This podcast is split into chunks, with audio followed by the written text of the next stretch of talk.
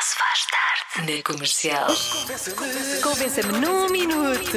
Minuto. Convença-me num minuto que é melhor passar o fim de semana fora com um plano traçado de imensas atividades programadas ah, do que ficar em casa sem fazer nada, só a descansar e sem planos. Há aqui uma pergunta Olá, Joana. lançada. Olha, falta aí uma parte, uma informação muito importante, que é, tens filhos ou não?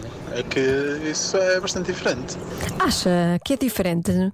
Hum, para mim é, é igual, não é? Há, hum, há quem goste de programar tudo e tenha os fins de semana completos e goste de fazer imensa coisa durante o fim de semana e imensas atividades, e há quem só queira descansar e ficar em casa sem fazer nada, com filhos ou não, não é? Pelo menos hum, eu acho que é. Há aqui um ponto eh, que uma nossa ouvinte fala e, e destaca que eu acho que tem toda a razão. Eu acho que ela, hum, este argumento foi o vencedor.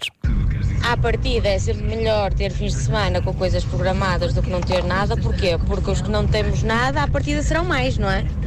E portanto, de vez em quando é bom sair da rotina, fazer coisas divertidas, conhecer gente, ver coisas lindas, conhecer o Portugal, todo o nosso Portugal e comer muito. Olha, Ah, o comer.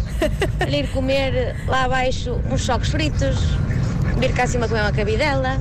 É sempre bom sair da nossa zona para termos outras experiências gastronómicas, entre outras, coisas.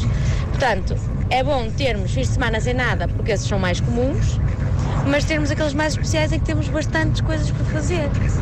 Está assim fácil, não está? Tá, tá. Eu percebi tudo. Aliás, ah, concordo plenamente que é ahm, sim, fins de semana fora e com coisas para fazer, desde que seja para comer. também, sou, também sou assim. E que não sejam quase todos os fins de semana. Também concordo. Pronto, estamos juntas. Podemos ir comer um choco frito aí a Setúbal. Eu vou, eu vou.